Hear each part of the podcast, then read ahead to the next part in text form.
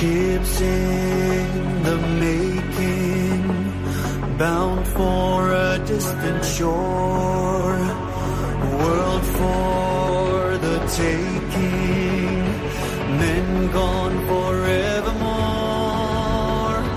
boarding and setting Sexto Continente. Dirigido por el obispo de San Sebastián, Monseñor José Ignacio Monilla.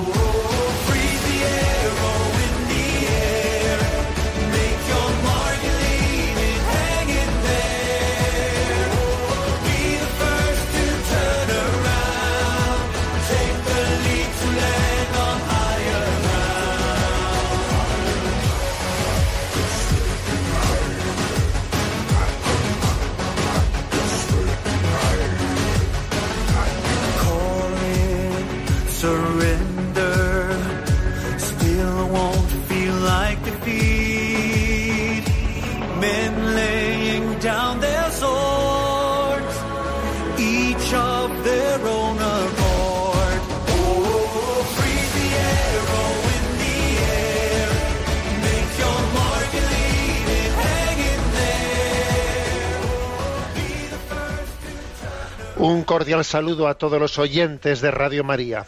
Un día más, con la gracia del Señor, nos disponemos a realizar este programa llamado Sexto Continente, que lunes y viernes de 8 a 9 de la mañana realizamos aquí en directo en Radio María España.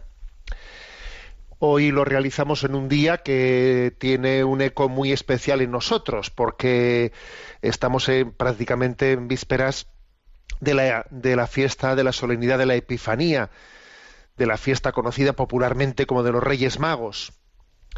Y obviamente, pues todo esto nos, nos, nos llena de, de recuerdos y nuestras familias, pues están dependiendo también de la edad, ¿no? De, de sus miembros, pero sin duda alguna es una de esas fiestas que han conformado, que han configurado nuestra, nuestra vida familiar de una manera muy especial en España, pero también en otros lugares del mundo, ¿no? En este día, pues hace unos añitos, un servidor escribió un pequeño artículo titulado Los Reyes Magos existen que voy a compartir con vosotros porque habla habla del gran milagro de la gratuidad del amor que recibimos en la familia y uno de los grandes valores que vienen junto con Jesucristo en la Navidad, sin duda alguna, es el de la familia, ¿no? Dice así: Desde muy pequeño siempre fue un misterio para mí eso de que nuestras madres tuviesen la satisfacción de servirse la cabeza y el espinazo del pescado o el trozo del bizcocho que había salido ennegrecido del horno. Qué suerte que casualmente a ellas les gustase todo lo que era despreciado por nosotros. Qué suerte que nuestras madres no se pusiesen nunca enfermas y no necesitasen permanecer en cama, como con tanta frecuencia nos ocurría a los pequeños.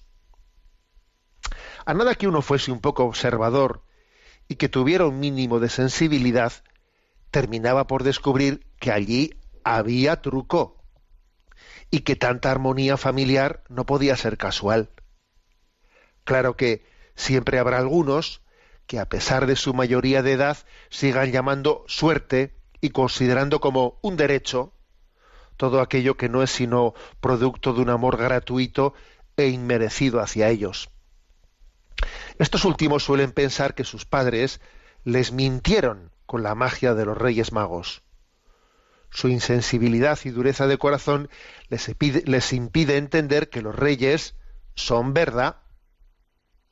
Están llenos, están lejos de comprender que la bondad auténtica no se publicita, sino que gusta de permanecer oculta conforme al ideal que nos propuso el propio Jesucristo. Cuidad de no practicar vuestra justicia delante de los hombres, para ser vistos por ellos. De lo contrario, no tendréis recompensa de vuestro Padre Celestial. Por tanto, cuando hagas limosna, no vayas trompeteando por delante como hacen los hipócritas en las sinagogas y por las calles, con el fin de ser honrados por los hombres. En verdad os digo que ya reciben su paga. Tú, en cambio, cuando hagas limosna, que no sepa tu mano izquierda lo que hace la derecha. Así tu limosna quedará en secreto, y tu Padre que ve en lo secreto, te recompensará. En contra de lo que suele afirmarse, la magia del Día de los Reyes está más en los padres que en los niños. El milagro del amor que cada 6 de enero visualizamos de forma muy particular consiste en hacer el bien permaneciendo en la sombra. Esa es exactamente la clave y la razón de ser de San José en el misterio de Belén y de Nazaret, dicho sea de paso. Tengo un amigo que suele decir que para que una familia funcione hace falta que haya en ella por lo menos un tonto. Pero para que la familia sea feliz es necesario que haya tantos tontos como miembros. Lo que mi amigo entiende por tonto es bastante evidente. Aquel que sirve a los demás olvidándose de sí mismo. Aquel cuya felicidad consiste en hacer felices a los demás. Las aplicaciones prácticas de este principio de salud familiar para la vida matrimonial son y deberían de ser muchas y muy concretas. De sobra sabemos que cuando la propia comodidad y el egoísmo se convierten en motor de la existencia, la supervivencia del matrimonio está en grave peligro. De poco servirán en esas circunstancias los planteamientos reivindicativos del reparto de tareas domésticas u otros discursos similares. La salud del matrimonio y de la familia no puede basarse en un consenso de mínimos que no dejará de esconder un pacto de egoísmos. La magia del matrimonio es la misma que la magia de los reyes magos. Frente a quienes buscan su felicidad mirándose al ombligo, atrapados por una esclavitud egocéntrica, los esposos realizan el ideal, el ideal de las palabras evangélicas. El que encuentre su vida la perderá, y el que pierda su vida por mí la encontrará. Sin embargo, es un hecho que suele resultar más fácil poner en práctica este principio espiritual de entrega y de olvido de uno mismo con los niños que dentro del matrimonio. ¿Quién no ha escuchado expresiones del tenor de a mi marido lo encontré en la calle, pero mis hijos han salido de mis entrañas. El amor hacia los hijos es más instintivo que el amor esponsal, de lo cual se deduce que es más fácil hacer de rey mago con los hijos que con la esposa o con el esposo. Sin embargo, difícilmente nuestros padres podrían ejercer coherentemente con nosotros de Melchor, Gaspar y Baltasar si previamente y al mismo tiempo no fueron el uno para el otro, María para José y José para María.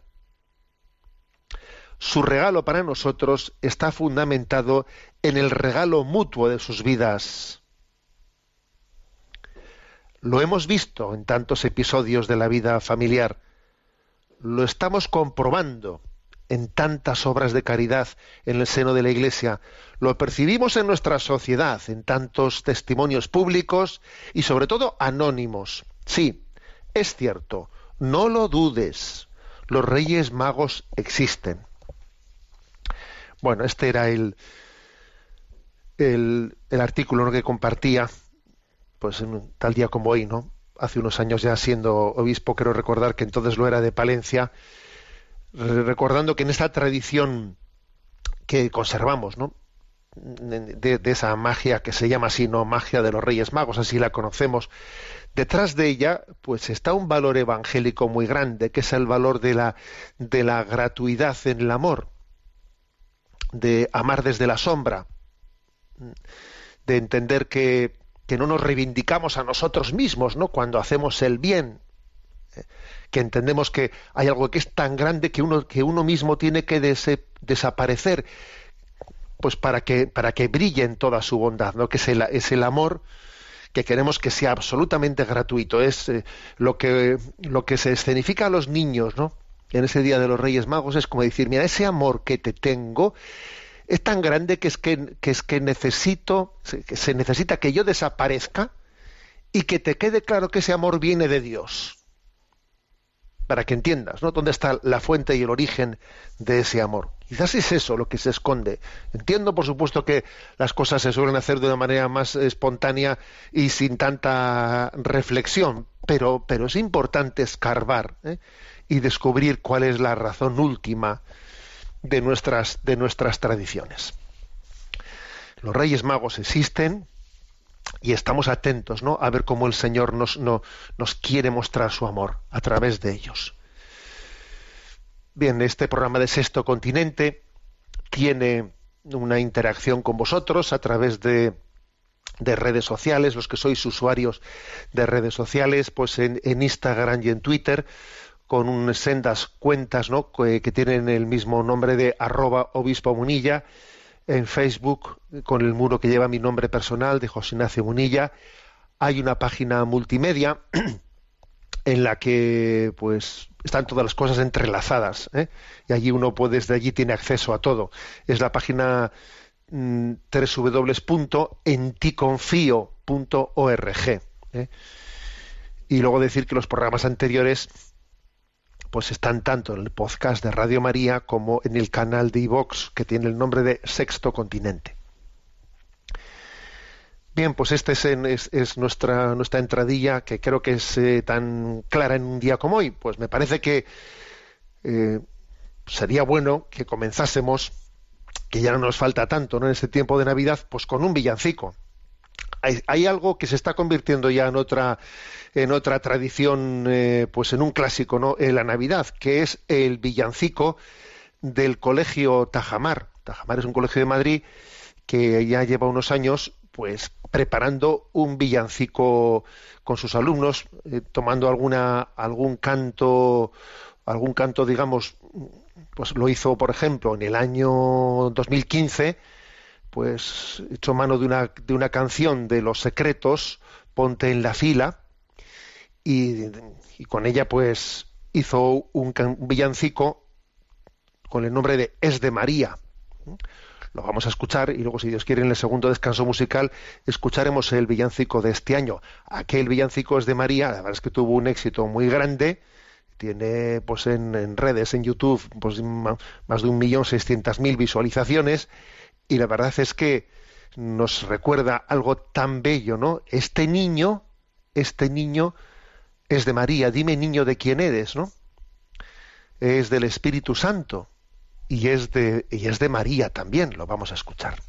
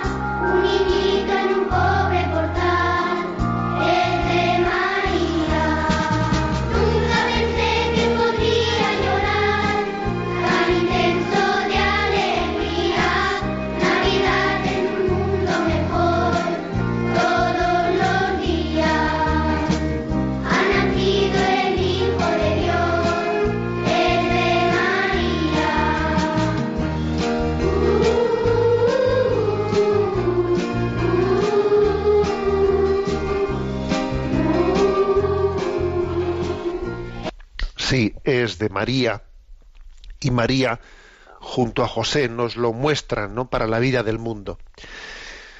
Damos un paso más en nuestro programa de Sexto Continente, en esa presentación que vamos haciendo de una manera desgranada, vamos desgranando una por una las virtudes, las virtudes humanas. Y hemos ido ya, mm, creo que es 13 ya, hoy nos toca la número 14, ¿no?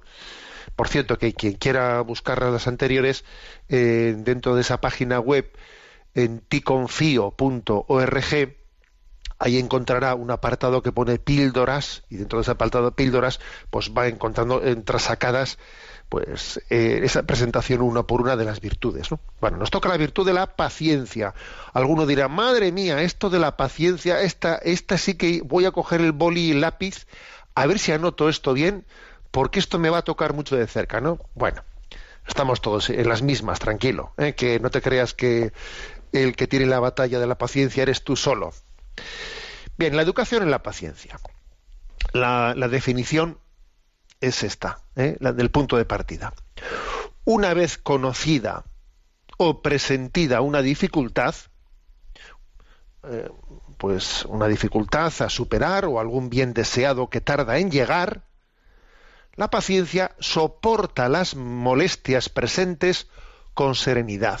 O sea, es decir, tener la capacidad de, sobrellevar ¿eh? con serenidad las contrariedades. Y aquí, pues lo que podríamos definir eh, que se entiende por la paciencia. Bueno, como ya hemos dicho en alguna ocasión, eh, esto se encuadra dentro de la virtud, ¿cuál? La virtud cardinal de la fortaleza. Recordad que la virtud de la fortaleza estaba compuesta, tenía, digamos, dos dimensiones. La dimensión que es más bien acometer y la dimensión que es más bien resistir. Y así como, pues por ejemplo, ¿no? Pues lo, pues eh, en ese acometer, pues estaba, estaba más bien la virtud de la laboriosidad que explicamos la vez pasada, en ese resistir está más bien la virtud de la paciencia, ¿eh? de la paciencia. Pues bien, la paciencia, como toda virtud, tiene dos vicios opuestos. Uno es la impaciencia, y por el lado contrario está la insensibilidad o la dureza de corazón. Claro, lo de la impaciencia lo, entendemos fácil, ¿no? Pero ojo, también, eh, digamos, es, una, es un pecado contra la paciencia el, la insensibilidad del corazón. ¿eh? Se puede llamar paciente a quien no siente lo que trata de, soportar. Claro, si uno no siente, tiene una insensibilidad, una dureza de corazón en realidad no está siendo paciente, porque hay que sentir para poder ¿eh? después decir tengo la paciencia de soportar esto que estoy sintiendo. Si no lo sientes, también estás pecando contra, contra la paciencia, porque es que en esta vida estamos llamados a sentir, a sentir y a saber sobrellevar lo que sentimos, ¿no?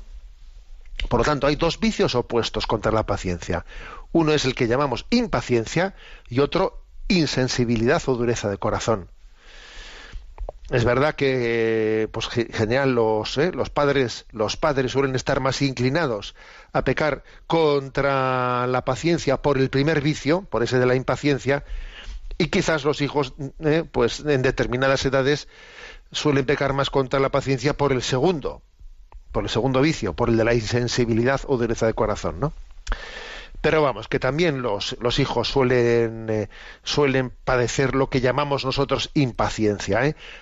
hay dos posibles talantes o, tendencia, ¿no? También en, los, en el talante de los niños.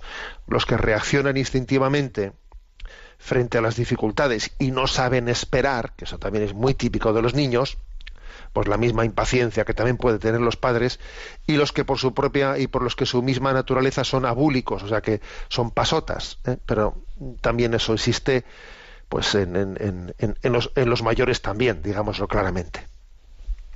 Bueno, hay una cosa que yo creo que influye mucho para pues para que la impaciencia nos haga sufrir tanto y para que sea algo que bueno pues que que es de alguna manera algo a combatir, ¿no? O sea, esa impaciencia, ¿por qué? ¿Por qué nos hace sufrir tanto? Yo creo que también hay una influencia grande del ambiente.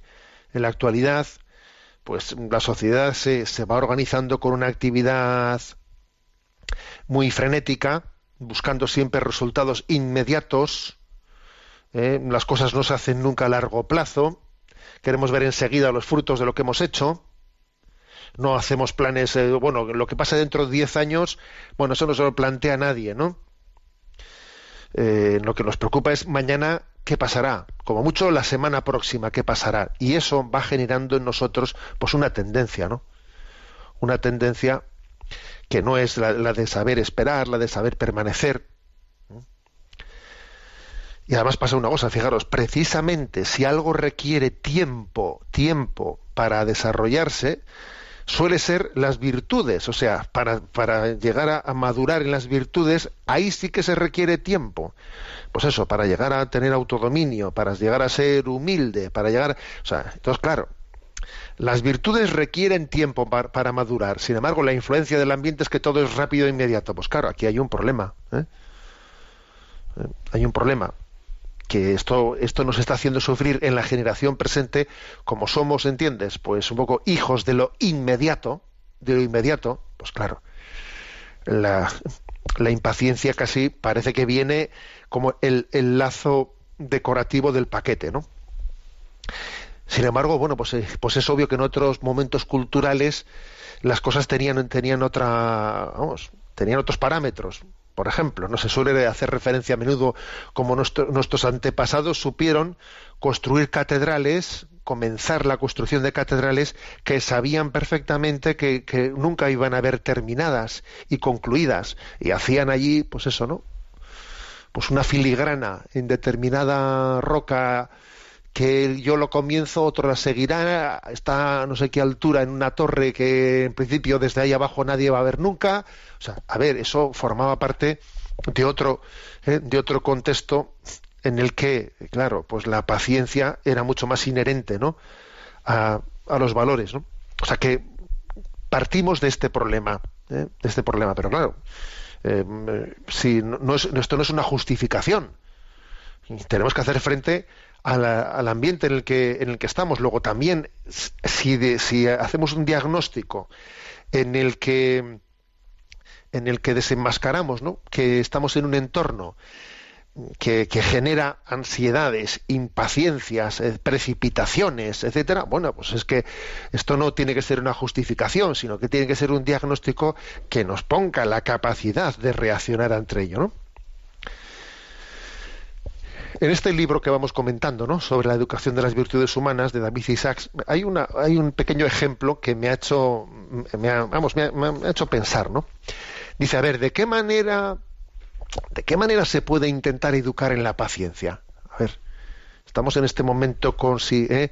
que si los smartphones, que si no sé qué, que si no sé cuántos. Por cierto, he, leído en Religión en Libertad, he leído Ayer hay una, hay colgado pues una, un artículo sobre por qué yo no regalaría un smartphone, ¿no?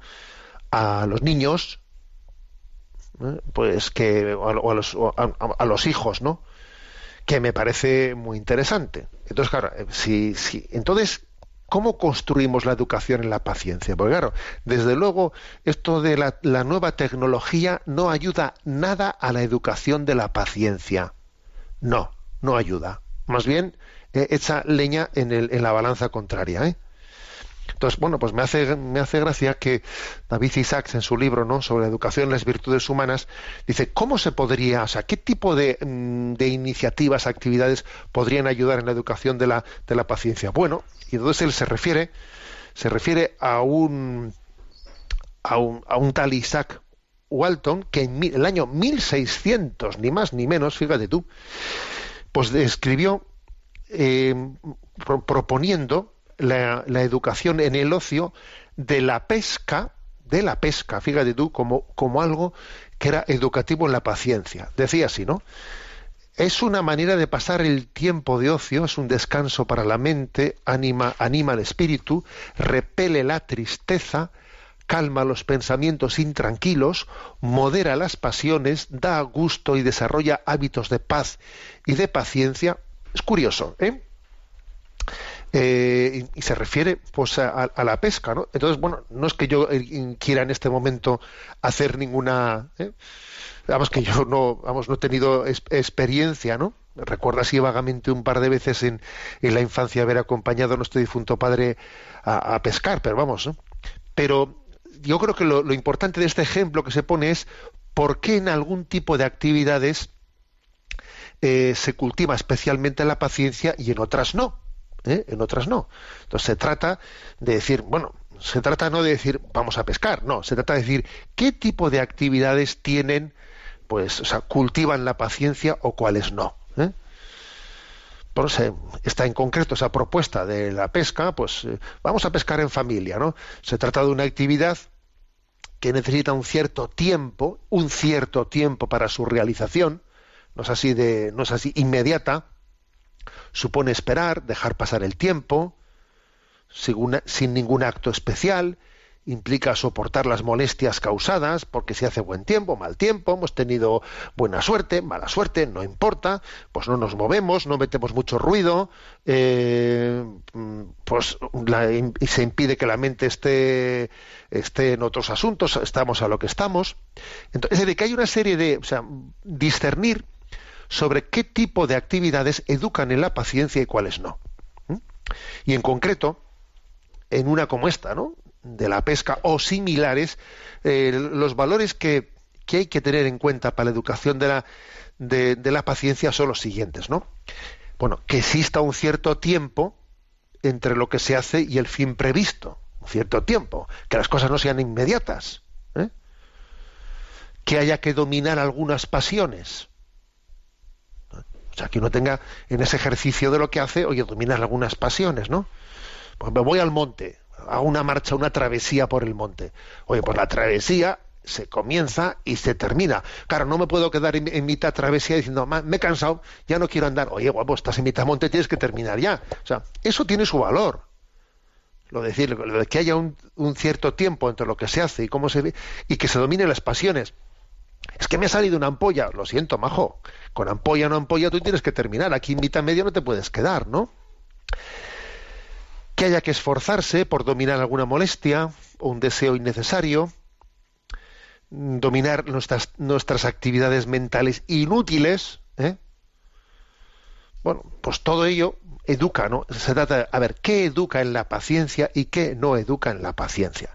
Como he dicho antes, pues las nuevas tecnologías hoy en día no educan en la paciencia porque es todo todo desde un botoncito y til y tal y por ejemplo eh, es curioso te das cuenta que cuando mm, te metes un poco en cuestiones de redes sociales no si tú a redes sociales mandas un mensaje de, de 200 caracteres o mandas otro de 100 caracteres, fíjate, estamos hablando de, dos líneas, ¿eh? De dos líneas, el número de lecturas que tiene eh, un mensaje, porque eso lo puedes comprobar, ¿eh? El número de lecturas que tiene un mensaje disminuye mucho en la medida que metas más caracteres. Si tú has metido una línea, va a tener muchas más lecturas que si has metido dos líneas. Ojo, ¿eh? Dos líneas ya mm, reduce a la mitad los lectores. ¿Eso qué quiere decir? Pues que, que estamos generando una cultura en las redes en la que no hay paciencia para leer dos líneas. No te digo ya un artículo, bueno, bueno, bueno, un artículo. No te digo ya, no, no, o sea, es decir, esto es un problema. Esto es un problema porque esas nuevas tecnologías lo que están es un poco es fomentando el picoteo, eh, leo una cosita más que eh, luego además ya al final más que leer veo, veo una imagen. Pero vamos, no, mm, tiene que ser todo rápido, inmediato, o sea, eso hace daño. Nos hace daño en la configuración de nuestra ¿eh? de nuestra psicología. Bueno, esto creo que es muy importante. Y luego añado una cosa más, ¿eh? añado algo que, algo que es clave, es decir, la clave, una clave de la paciencia, claro, muy importante, es la sabiduría de la cruz. La sabiduría de la cruz. Santo Tomás dice que la paciencia es la virtud por la que los males presentes, principalmente los infligidos por otros, ¿no? se soportan de modo tal que de ellos no se deriva nunca una tristeza sobrenatural. Fijaros en esto, ¿eh? Dice Santo Tomás que la paciencia es una virtud por la que los males que otros me han infligido, yo los, los sobrellevo de una manera que nunca provocan en mí una tristeza sobrenatural. O sea, que tengo un gozo en el espíritu que no me lo quita un revés de la vida. Así de claro. Ha existido un contratiempo, ¿no? Un disgusto gordo, bien, vale, pero hay un gozo, un gozo que, que viene del Señor, que eso no me lo puede robar nada. Esto, esto forma, forma parte, vaya que sí, de, de la educación en la paciencia. Saber que en ti hay algo que no te lo pueden robar. O sea, que yo no paso del 100 al 0 o de 0 al 100, no. Yo tengo un tesoro del cual parto que está seguro que nadie me lo puede quitar. Esto es clave en la educación de la paciencia. Si no estamos, eh, pues vamos, estamos pegando bandazos de 100 al 0, del 0 al 100, ahora triste, ahora me vengo abajo, ahora estoy de subidón, estoy de bajón. No, eso, claro, eso es un problema. Nosotros tenemos un tesoro, que es el tesoro del gozo y el amor de sabernos en Cristo, afianzados en Él, y luego ocurren cosas en la vida, ahí andan, cosas que nos afectan, obviamente, pero que aunque nos afecten, no nos, o sea, no, no pueden robarnos lo nuclear. Esto es la sabiduría de la cruz. Es la sabiduría de la cruz, ¿no? Que nos permite superar tristezas y las tristezas y melancolías que generan las frustraciones, ¿no?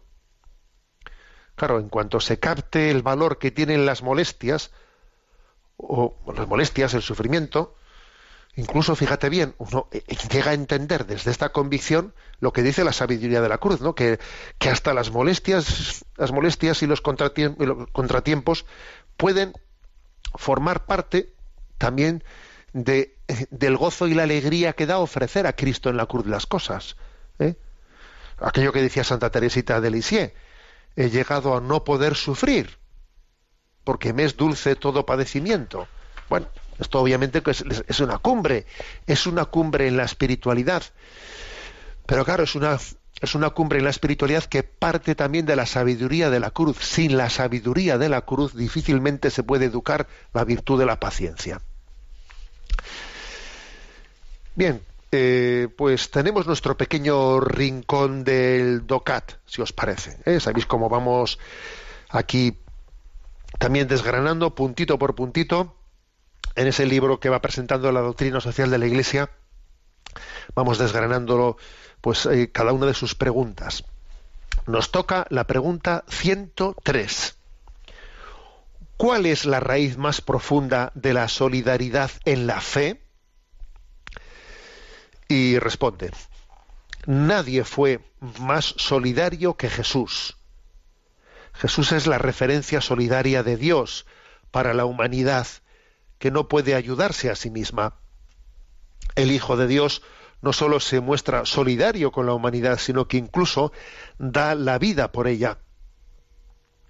Esta entrega total a los demás es la cumbre insuperable del amor y de la solidaridad y debe de ser la medida del obrar cristiano. Bueno, como muy cortito este punto, el, 103.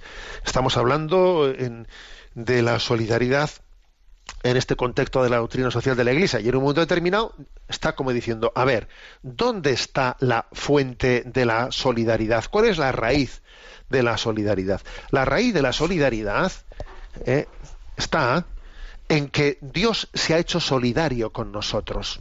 O sea, es una raíz teológica. Es una raíz teológica. ¿eh? O sea, la solidaridad no es horizontal. ¿eh? Nosotros quizás, pues solemos, por la palabra solidaridad, pues solemos entender generalmente pues una especie de mm, virtud que, es horizontal, que no ha nacido de lo alto. Y no es así. La virtud de la solidaridad nos la ha mostrado Dios haciéndose uno con nosotros. Es, curioso que aquel famoso sindicato de Solidarnosc, ¿os acordáis? Eh? El sindicato famoso polaco, que fue, pues eso, pues clave, eh, clave con Lex Walesa, etcétera. Bueno, pues el Solidarnosc, ¿no? Solidaridad, tenía tenía una inspiración claramente cristiana, o sea, que el sindicato había nacido de la convicción de que Jesucristo se había hecho solidario con nosotros. La encarnación es la máxima muestra de la solidaridad. Dios que se hace uno con nosotros. La solidaridad tiene un nombre, se llama encarnación, se llama, se llama Jesucristo. Entonces, bueno, pues todo el Evangelio eh, parte de este principio. Por ejemplo, amaos unos a otros como yo os he amado. O sea, el, ese acto de solidaridad que Dios hizo con nosotros en la encarnación es el modelo de, qué es lo que nosotros tenemos que hacer. Amaos unos a otros como yo os he amado. O, por ejemplo, perdonaos como yo os perdono. ¿eh?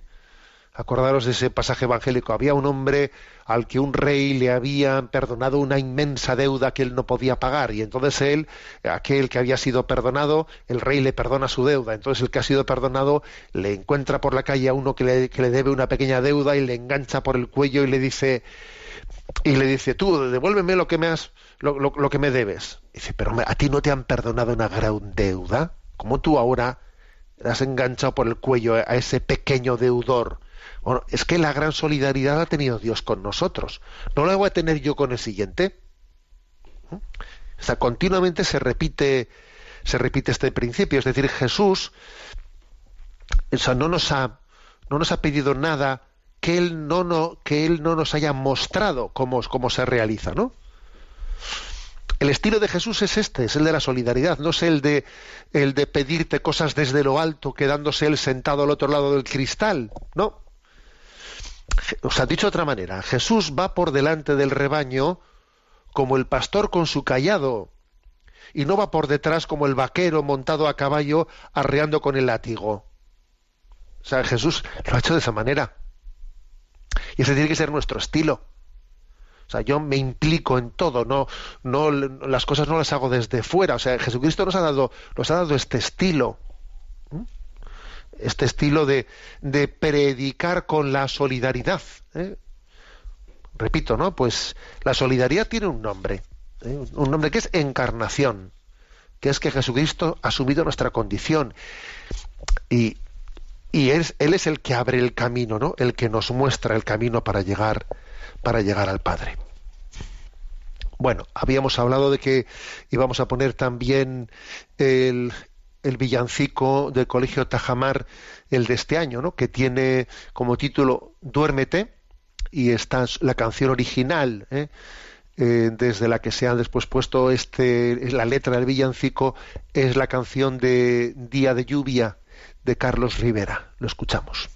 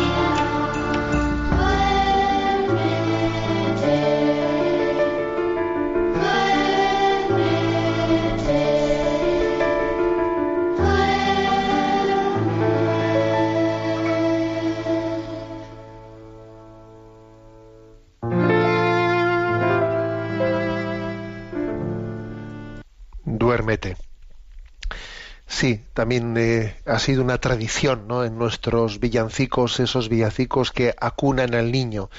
Hay también hermosos villancicos en la lengua vasca que, hablan de acunar al niño y expresarle nuestra ternura.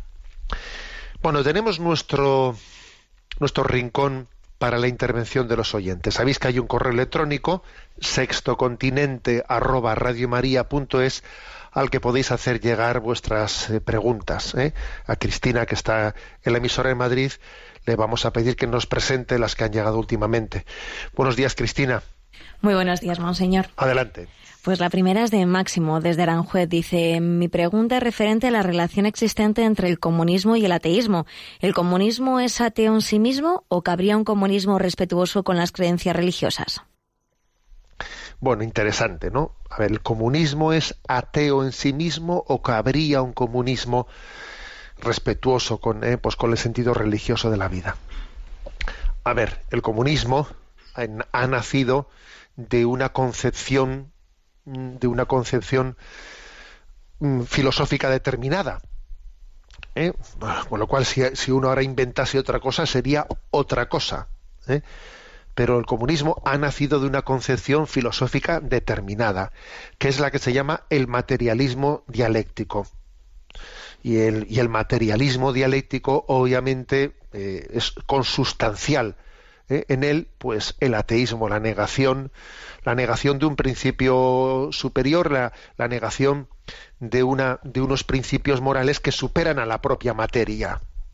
¿eh? O sea, esto, eso es así que alguien ahora inventase otra cosa distinta, bueno, pues sería otra cosa distinta, pero el comunismo ha nacido del materialismo ateo. Y bueno, y todos somos conscientes de cómo Carlos Marx y, Engels y otros y otros pensadores, para ellos era había un principio que era consustancial, que era que era decir que que la religión es el opio del pueblo y que la religión había sido es una invención pues para para manipular las conciencias de la gente y para tenerlas sometidas y para que así no se rebelen frente a la injusticia, etcétera, etcétera. Eso es consustancial a, a esa teoría del materialismo dialéctico, ¿no? Por cierto, me va eh, me- la pregunta la pregunta del oyente me viene bien para comentar, para compartir con vosotros, pues la verdad es que un, un, un artículo que, que me llamó la atención porque había un, episodio histórico de esos que yo creo que conviene refrescar la memoria. En este año 2018 que acaba de terminar se ha, se ha, se ha cumplido eh, un centenario, 100 años de también un pues un hecho histórico eh, muy significativo, ¿no? Muy significativo. Acordaros de cómo fue también fusilado fusilado eh, la imagen del Sagrado Corazón de Jesús en el Cerro de los Ángeles de España, ¿no? Eso fue más tarde, ¿no? Pero hace un siglo, hace un siglo aconteció tuvo lugar, pues en aquella Unión Soviética que era, pues aquella primera primera experiencia internacional de ese materialismo dialéctico, ¿no? Y que la Revolución Rusa, la Revolución Soviética se había había acontecido en el año 1917. Bueno, pues conviene saber que hubo allí un episodio histórico vamos, muy, muy significativo, y es que hubo un tal eh, mm, Anatoly Lunacharsky, ¿eh? que era un comisario de Lenin, al cual Lenin le había encargado, pues especialmente eh, lo referido, lo referido a la persecución del era comisario de instrucción pública de Lenin, ¿no? Para el tema, para el tema religioso. Y entonces él pues que se, dedicó de una manera implacable, ¿no? Implacable a la persecución religiosa, él organizó en el año 1918, por eso se ha cumplido ahora un siglo, todavía estando el zar Nicolás II, estando arrestado, pero todavía no había sido eh, pues fusilado y acuchillado, organizó un juicio público contra Dios. Sí, sí, ¿eh? esto fue, esto es absolutamente histórico él organizó un juicio público contra Dios. Se, constituyó un tribunal popular al que se declaró competente para ju- juzgar al Todopoderoso por sus crímenes contra la humanidad y contra, su- contra el, el genocidio de Dios contra la humanidad. Y el presidente fue este comisario, ¿eh? el Anatoly Lunacharsky, ¿eh? fue el presidente del tribunal y declaró, ¿eh? Declaró que bueno que Carlos Marx era el gran profeta del mundo y desde y desde esa profecía se hacía este juicio. Entonces el 16 de enero de 1918 ¿eh? ese día fue el día elegido para que se celebrase ese juicio sin precedentes. El juicio duró cinco horas y además fue público, fue presenciado por una gran cantidad de público. En primer lugar, se, se, produjo la lectura de todos los delitos ¿no?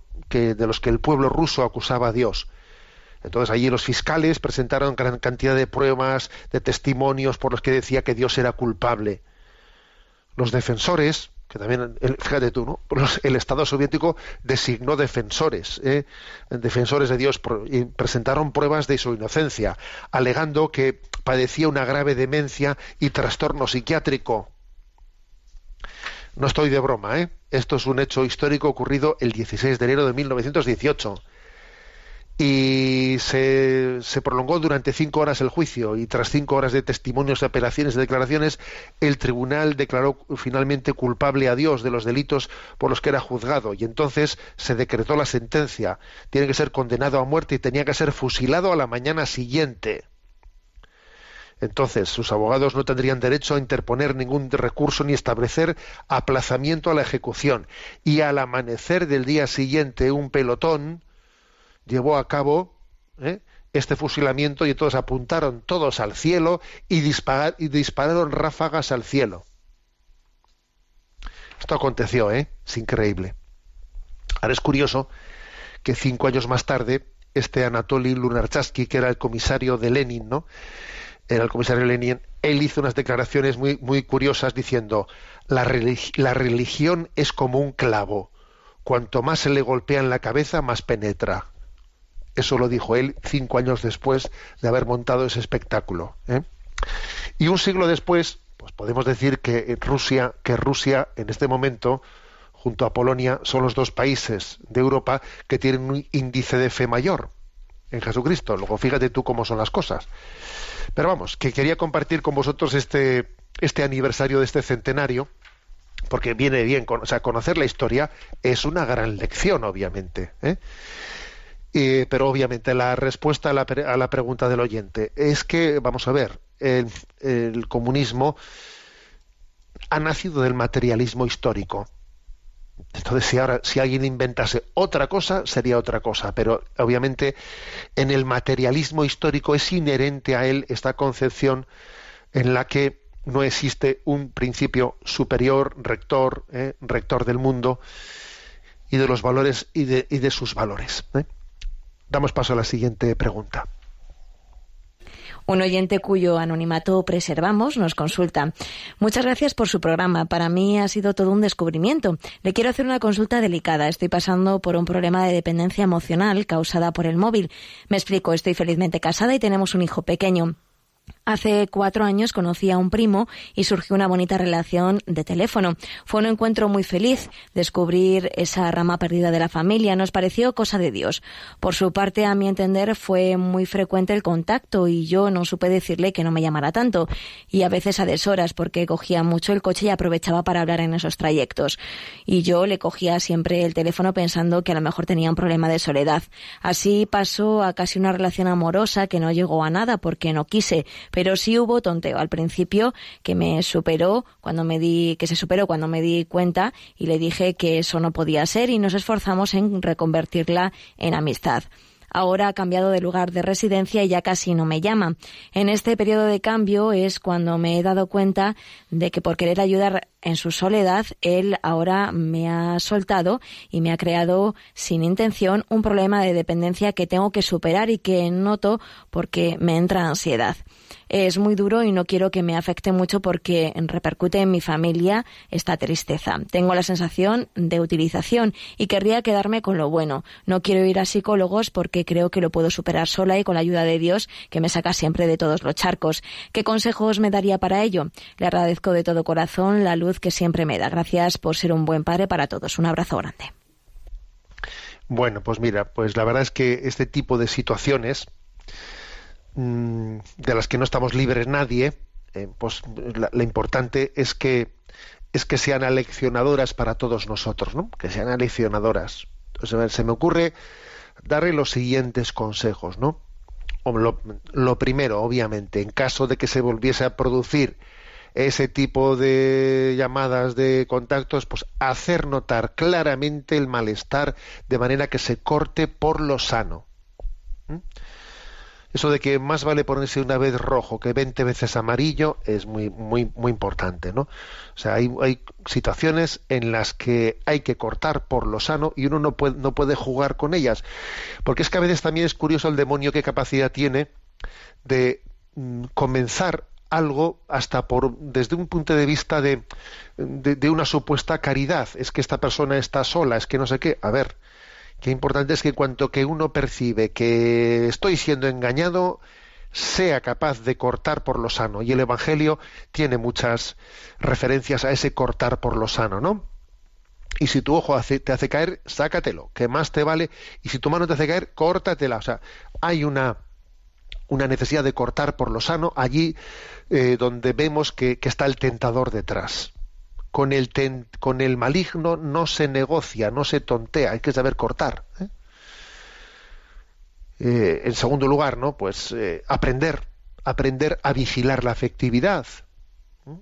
Hay que tener esto en cuenta en todos los órdenes de la vida. La, la afectividad necesita ser mm, acompañada y vigilada.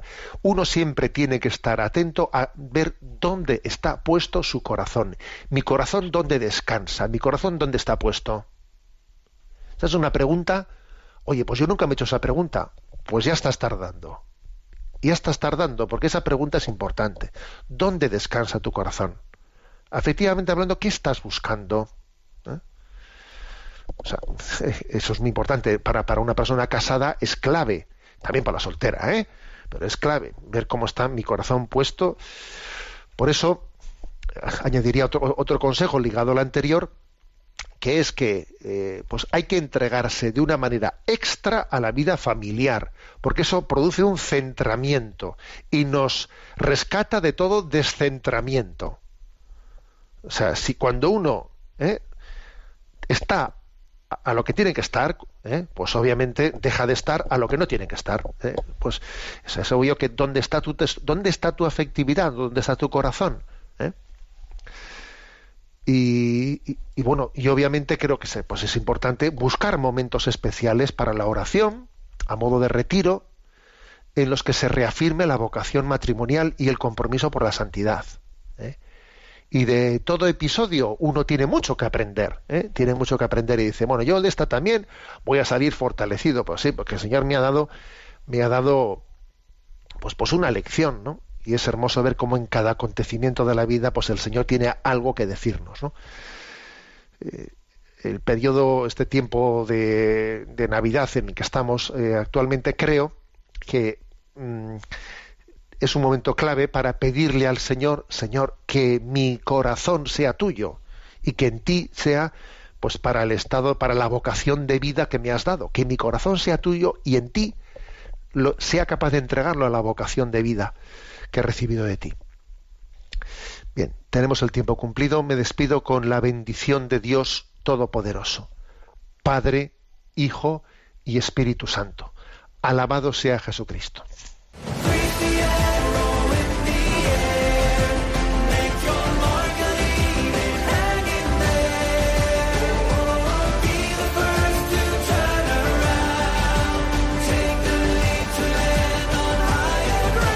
Así finaliza en Radio María Sexto Continente, un programa dirigido por el obispo de San Sebastián, Monseñor José Ignacio Monilla.